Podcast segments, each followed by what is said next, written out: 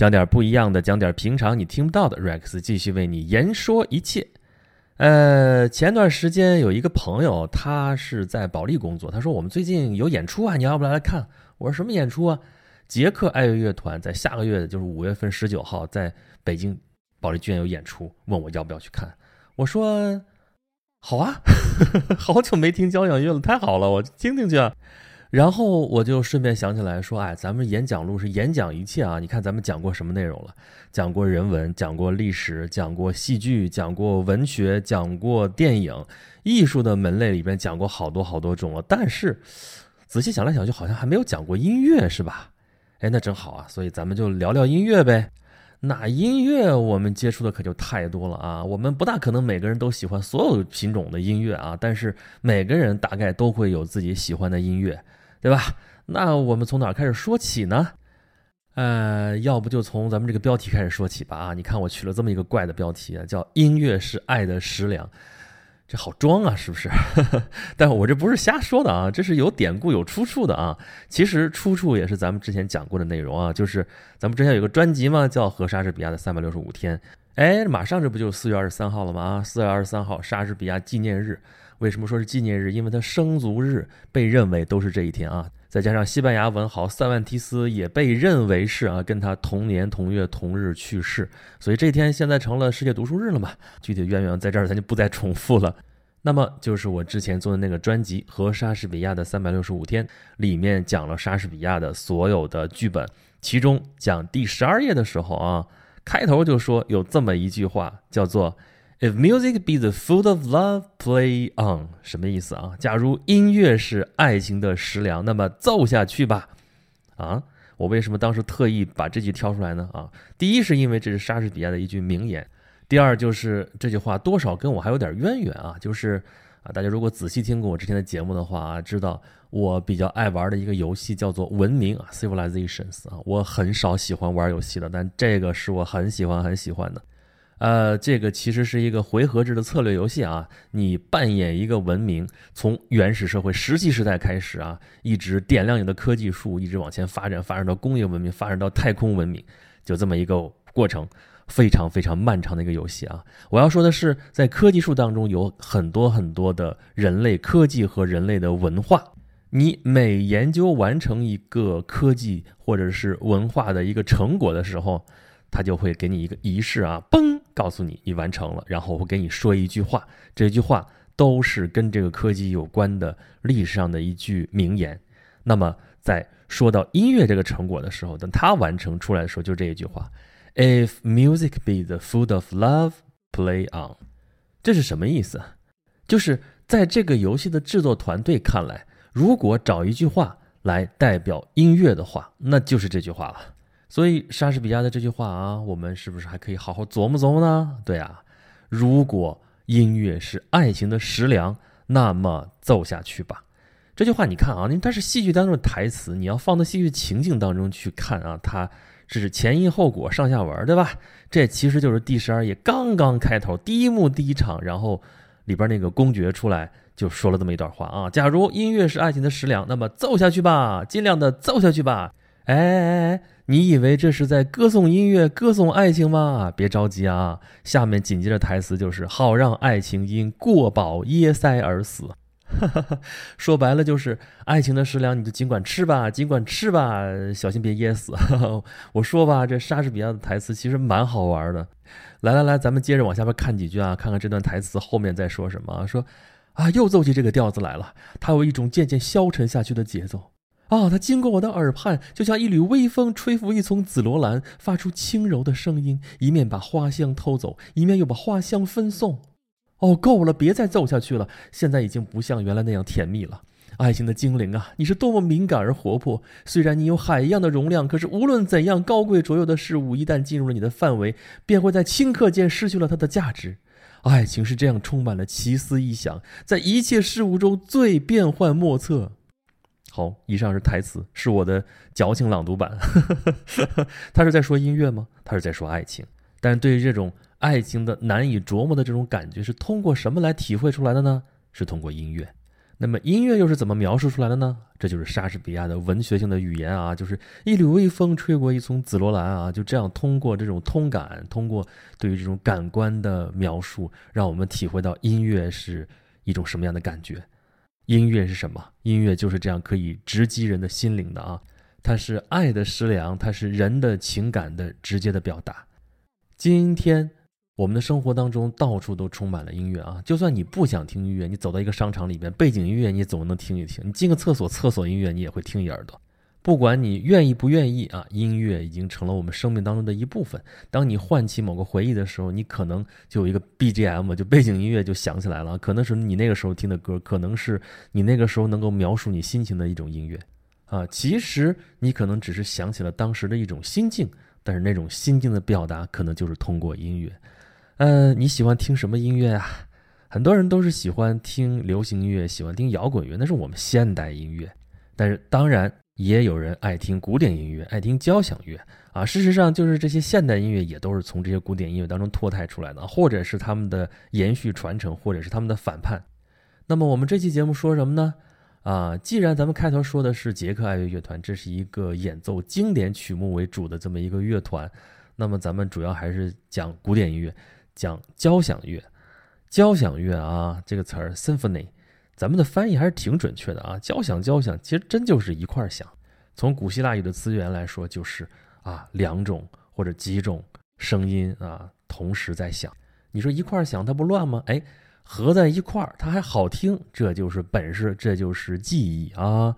这其实古今中外都是一样的啊。我们说中国这叫调和顶耐，协理阴阳啊。我们举的例子是做饭啊，中国菜那是一绝，对不对？中国菜讲究的是什么？你说你炒个菜吧，有肉有菜有蘑菇啊，有山珍有海味，有各种调料拌在一起，然后掌握好火候，掌握好时间，最后出锅只是一盘好菜。咋就叫好菜呢？它能是一个味儿吗？那你所有的东西都拌在一块儿，最后出来一个味儿，那叫猪食，那叫鸡食，对不对？那不是给人吃的。好菜出来就是肉还是肉，菜还是菜啊！你山珍海味各自保持原来的这个味道，但是呢，它们互相之间能够协调，能够给人最好的味觉搭配，能够让你大呼：“哎呀，这玩意儿太棒了！”这就是和谐。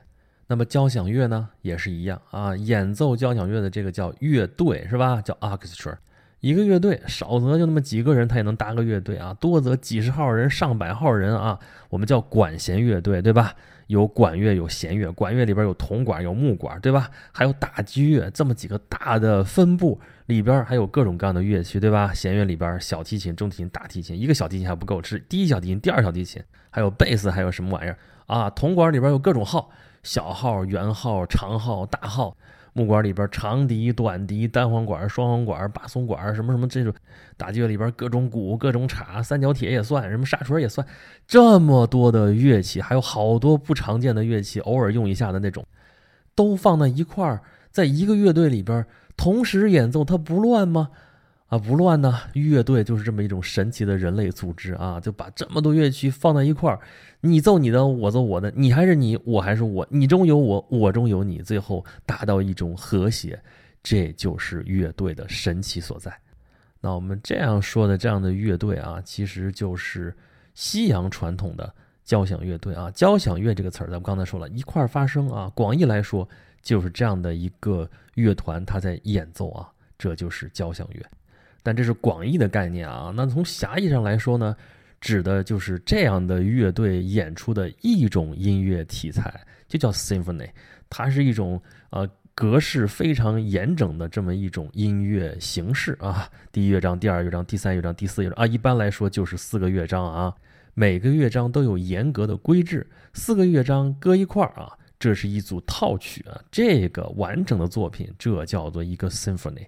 就是一个交响乐或者交响曲啊，我们比较熟悉的有什么？贝多芬的第三交响曲、第五交响曲，对吧？最熟悉的就第五交响曲叫《命运》，对吧？当当当当，当当当当，这第一乐章开头几个音符啊，后边长着呢。所以我们熟悉的是贝多芬的，比如说叫《命运》、叫《田园》、叫《英雄》交响曲，对吧？但是对于每一个作曲家来说，他的作品都是编上号的，所以。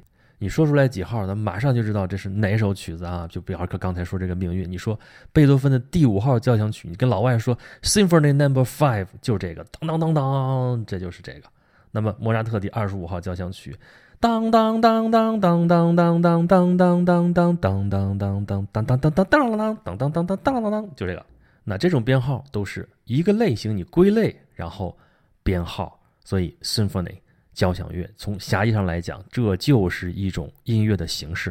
可是咱们日常生活当中可不会说那么细致啊！你说，哎，我们去听场音乐会，听什么呀？听交响乐啊！我们不是说只听这个 symphony，就只听这一种音乐形式啊。我们听的多了啊，我们可能还会听交响诗，我们可能会听奏鸣曲，我们可能会听协奏曲，各种各样的都有。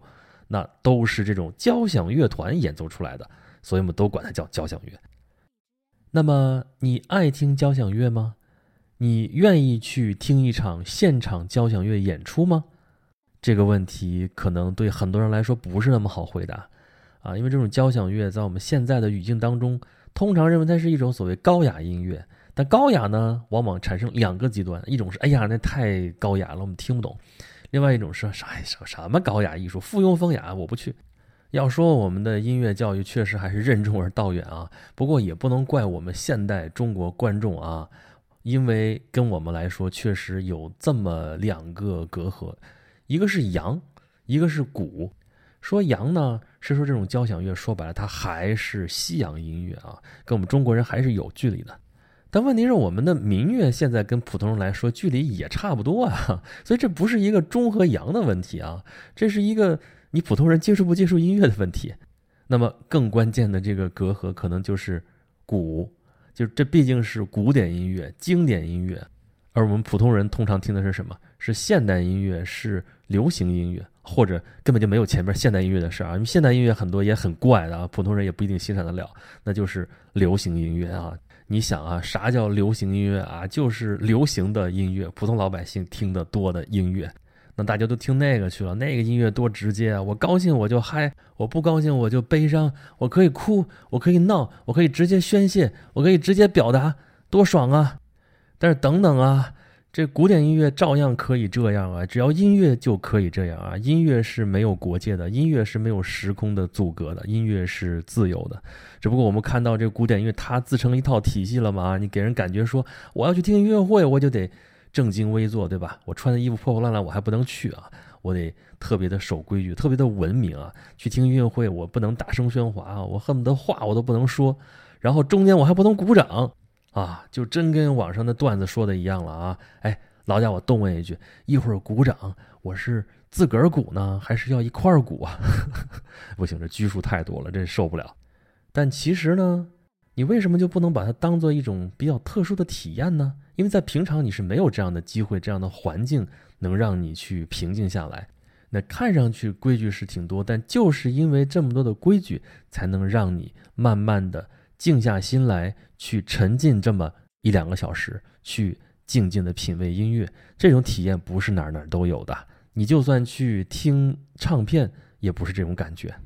那好吧，就算我把你骗进音乐厅来了，哈，有些朋友也会跟我说了，说我是能坐得住啊。但我听不懂啊，这里边有一个问题啊，就是你比方说咱们前面几期讲了好几期的电影啊，电影，因为这是一种大众娱乐啊，好像谁都可以看，那看完了之后谁都可以说两句。但是交响乐这种啊古典音乐啊，它自成体系啊，它门槛挺高的。它我听了半天，我听的是啥呢？我不知道，我在这傻坐着干嘛呢？这个。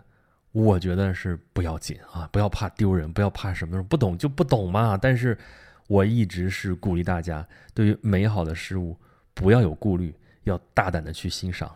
不懂没关系，硬听硬欣赏。它既然是美好的事物，总是会在某一个点上能够触动你的。再者说了，什么叫懂？那谁说的？是毕加索说的吗？毕加索的画不是好多人看不懂吗？说你这画我看不懂。毕加索怎么说来着？说你听见鸟叫了吗？好听吗？你听懂他叫什么了吗？他说的还是话，那这音乐就更是了，本身就出声你就听就是了，好听不好听你是有感觉的，就先从主观的感受上面入手，我觉得没有什么问题。再者说了，什么叫懂啊？我们打小的音乐教育有一个误区啊（括弧啊），前提是有音乐教育的情况下啊，因为有些地方根本音乐教育就缺如，那有的地方也是说给你段音乐，你去欣赏吧。先来了解一下这个音乐的历史背景啊，作曲家的这个生平啊，他的写这个曲子时候他的一个什么什么情况，把这些了解完了一个遍，然后听音乐吧，听音乐没听明白啥玩意儿，但是这些知识记住了，所以是学的音乐嘛，这学的是音乐史，学的是音乐知识。那么学习的时候是这么学，听音乐会的时候也就这么听。比如说这次咱们刚才说的这个捷克爱乐乐团演出了啊。捷克爱乐乐团啊，先了解一下，拿那个说明书一看，哎呀，这个乐团有一百多年的历史了。他首演的指挥就是德沃夏克，德沃夏克啊，这谁来着？好像学过哎，这名字那么耳熟。哦，捷克三杰这写了啊，捷克三杰，德沃夏克、斯维塔纳、亚纳切克啊，德沃夏克。哦，自信大陆啊，看过看过，斯维塔纳，我的祖国，哇，沃尔塔瓦河，哎呀，这太有名了。亚纳切克，这这这哥们儿谁呀？这是。这就是学了一堆音乐知识、音乐史知识啊，拿过来看说明书，看来是够了，但是对欣赏音乐可能帮助并不大。但如果你看到德沃夏克，看到自新大陆，你能想起来一段旋律，想起来哒哒哒哒哒哒哒哒哒哒哒，对吧？你看到斯梅塔纳，看到沃尔塔瓦河，你能想到。哒哒滴哒哒滴滴哒哒滴滴哒滴哒哒哒哒滴哒滴哒哒哒哒哒哒滴哒哒滴哒哒哒哒滴哒滴哒哒哒滴哒哒滴滴哒哒，这多少还是算跟音乐发生了点关系，不是吗？所以说。你就算去了解了音乐史，了解了那些音乐大师他们的生平、他们的故事，但这些知识啊，都不如一段实实在在的音乐来的动听。因为毕竟我们是来听音乐的，所以我想说的是，音乐咱们就好好的欣赏音乐，别被那些大师的名头给吓住啊！那些大师应该是引起我们亲近的，能拉近我们距离的。一听，哎呦，等我下课，我要去听一听。那至于说音乐史，至于说那些主义啊，又是什么古典主义、浪漫主义，又是民族乐派，又什么印象主义、现代主义，那些爱咋地咋地啊！你要真听进去了，多了解了解，一定有帮助。但是在你还没有听音乐之前，你都没有感性的认识，你都没有直接接触这些音乐的时候，你就去谈那些，实在是没有什么意思。至于后面那些什么，乐理啊，一些什么名词，就像刚才咱们说的什么交响乐啊，那些几个乐章，什么进行曲啊、序曲啊什么的，听见了再了解都来得及。总之，我是希望大家消除顾虑，去拥抱音乐，拥抱这爱的食粮。哎，既然说到爱了啊，咱们最后再说一件事儿，就是开头那个由头啊，咱们既然说到了是捷克爱乐乐团，不知道大家注意到没有啊？这又是一个爱乐乐团。大家可能很多人听到演出信息的时候，经常就是这个爱乐乐团、那个爱乐乐团啊，这个柏林爱乐乐团、纽约爱乐乐团、维也纳爱乐乐团啊、伦敦爱乐乐团、皇家利物浦爱乐乐团，到处都是爱乐乐团。中国有没有？中国也有啊，有中国爱乐乐团，有厦门爱乐乐团，有武汉爱乐乐团，有一大堆的爱乐乐团。这个爱乐乐团怎么哪哪都有啊？这是个什么神秘的组织吗？其实不是啊，这就是个翻译名词啊，爱乐乐团。英文就叫做 Philharmonic Orchestra。Philharmonic 这个词啊是两部分组成的，前半部分就是 Phil，Phil 是什么？Philosophy 这是哲学，哲学是什么来着？哲学就是爱智慧。前半节 Phil 就是爱，后半节是智慧。那这回 Philharmonic 这不是爱智慧了啊，是爱 harmonic。harmonic 是什么？Harmony 和谐，和声。Harmonic 就是和声的，Philharmonic 就是爱和声的、爱音乐的、爱乐的 orchestra 乐团。这里边还有一段渊源啊，就是在十七八世纪之前，优秀的音乐家、优秀的乐手都是宫廷乐手啊，在宫廷里边有乐团啊，受皇家资助或者是受宗教团体资助啊。其实那个时候的艺术都是被豢养的，不光是音乐，还有美术、绘画，是吧？那文艺复兴美术三杰，什么拉斐尔、米开朗基罗，还有达芬奇，他们的作品要么就是服务于教会的，要么就是服务于什么美第奇家族啊，服务于什么啊公爵啊、伯爵啊、各路诸侯的，啊，其他的这些艺术家也差不多。但是后来呢，这些音乐家他们从宫廷里面出来了，他们在民间组成乐队，就叫做这个爱乐乐团。那这种乐团呢，这个不是业余的啊，这很专业的啊，因为本来他们都是很专业的乐手，这水平很高。那么久而久之，这个爱乐乐团就成了一个符号，一个代名词，就是热爱音乐的非常专业的音乐家他们组成的团体。那么在今天。敢在乐团的名字里边带上“爱乐”这个词，就是带上这个 “philharmonic” 这个词的，基本上都是各个地方品质一流的交响乐团。你比如说，咱们前面举例子了啊，柏林爱乐乐团、维也纳爱乐乐团、纽约爱乐乐团、伦敦爱乐乐团，这些都是国际顶尖的音乐团体。但是，好吧，咱们说那么热闹，我还是那个态度。就像我鼓励大家亲自去读书一样啊，我给大家讲半天书，我还是鼓励大家去读书。我大家说了半天音乐啊，我又不会搞音乐哈，所以还是鼓励大家亲自去听一听音乐啊，亲自去听一听交响音乐会。那么咱们最后啊，既然说了半天捷克爱乐乐团了啊，咱们给他们打一波广告吧。五月十九号在北京保利剧院演出啊，北京站就这一天啊。需要票的朋友，请到保利剧院订阅号去选座购票啊！我再说一遍，它这个号的名字就叫保利剧院订阅号，这是七个字啊。好了，咱们这期节目跟大家聊了聊古典音乐啊，聊了聊交响乐啊。如果大家想听更多演讲录的内容，欢迎大家关注演讲录的公众号啊，就在微信里边搜索演讲录，出来的那个认证的公众号就是咱的公众号。出来底下那个小程序啊，就是咱的小程序。好了，这一期节目就是这样。If music be the food of love, play on and enjoy music, enjoy love.